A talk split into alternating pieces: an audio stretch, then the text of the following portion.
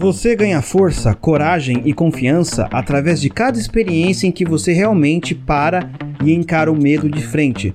Frase de Eleanor Roosevelt, presidente americano, e hoje nós iremos aprender os passos para ter o mindset de um líder. Eu sou o Luciano, gestor de carreiras da Pareto, e seja bem-vindo ao Desenvolvimento de Liderança.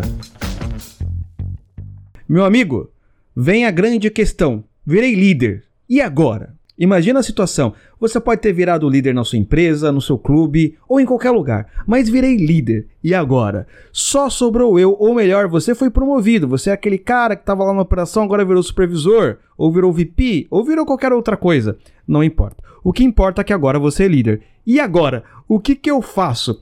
Essa é a grande pergunta. Nós, muitas vezes, não temos experiência de liderança, não temos referências de grandes líderes e o que fazer? Bem, em primeiro lugar, eu já tenho feito alguns podcasts aqui sobre liderança que você pode acompanhar. Mas supondo que você virou líder agora e tem uma série de problemas. Então eu quero falar sobre uma coisa assim muito importante, três aspectos que são os passos para ter mindset de um líder que você precisa ter, ok? Em primeiro lugar, eu tenho que explicar uma coisa muito importante sobre a cultura brasileira, a cultura nacional. No lugar em que nós vivemos, qualquer espécie de vitória, quando você vai comemorar alguma coisa, quando você fala que ganhou alguma coisa, quando você fala que evoluiu, muitas vezes as pessoas querem te colocar para baixo, ok? Por quê? Porque elas acreditam que se você está melhorando em alguma coisa, ganhando, vencendo, etc., você é uma pessoa arrogante. E muitas vezes, quando nós comentar com colegas nossos, meu amigo, virei líder de uma empresa agora, o cara olhou para você e dá aquela risadinha de deboche. E a gente não sabe o que falar perante uma risadinha de deboche muitas vezes, certo? Então, todo esse clima nacional faz com que nós pensemos que ser líder é um castigo, mas ser líder é como você ter qualquer outra função.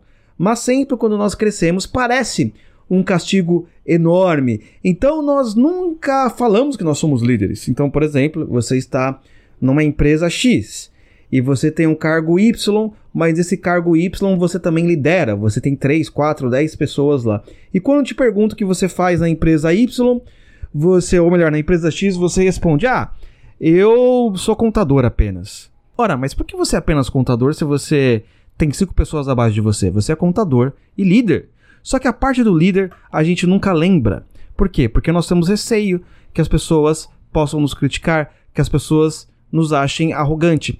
E isso é um problema, porque uh, aqui onde no lugar em que vivemos, a humildade ela está relacionada com uma espécie de auto-humilhação. Se você não fala nada, se você não reage, se você fica quieto, se você recebe tudo e aguenta tudo, enquanto a arrogância está relacionada ao simples fato de você mostrar que é bom ou melhor numa área, sendo que são significados totalmente errados. Aristóteles que já falou sobre virtude, se a virtude, Aristóteles, o grande filósofo grego, ok? Toda virtude ela é uma justa medida entre dois extremos. E você tem num extremo a arrogância e no outro extremo a auto-humilhação. Ou seja, qual que, o que, que é o excesso de humildade? É humilhação, é você se baixar demais, é você não ter orgulho ou amor próprio. E qual que é a falta dela? É arrogância, quando você fala algo que você não é. Então, de fato, a humildade é saber quem você é na realidade e não ter medo de falar quem você é.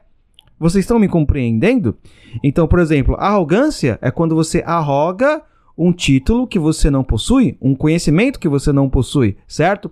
Só que a nossa compreensão de arrogância por aqui é que a gente, a gente detecta o arrogante e o humilde pela cara. Nossa, como aquele cara tem tem tem parece arrogante, né? Ele fala grosso, ele tem aquela barba dele lá, meu Deus, ele é arrogante demais. Mas olha aquela pessoa tão humilde, tem aquela cara de sofrido, né? Mas que pessoa humilde tão é isso que nós fazemos, que é um, um, um conceito totalmente errado sobre arrogância e humildade. Então, esse é o primeiro aspecto que faz com que venhamos a ter um bloqueio de líder. Porque se eu não sei quem eu sou, se eu de fato não sei qual a minha posição social na realidade, eu não consigo nem a começar pensar em agir como um líder. Porque você tem um bloqueio mental. Não, eu não sou líder, né? Porque você vai lembrar da risadinha de deboche. Você vai lembrar que qualquer coisa que você venha mostrar que, é, que, que você é bom, você é chamado de arrogante, você não quer ser arrogante. Então, todos esses bloqueios mentais que, que acontecem na nossa mente por causa da cultura nacional, tira o nosso mindset de líder, entendeu? Então, o primeiro passo para você ter o mindset de líder, pensar como líder, é saber quem de fato você é na realidade. Eu sou fulano de tal, líder na empresa tal, tenho cargo tal, sou pai de família, ou enfim, sou eu também faço parte de um clube, lá tenho uma responsabilidade X, eu vou na igreja Y e eu sou meu cargo é tal, entendeu? Você tem que saber quem de fato você é para você começar a agir ou pelo menos a estudar agir como tal. Então não podemos deixar que esses bloqueios venha acabar com a nossa estima. Certo, meus amigos? Então, não se esqueça de comentar aqui embaixo e a gente se encontra no próximo podcast. Fui.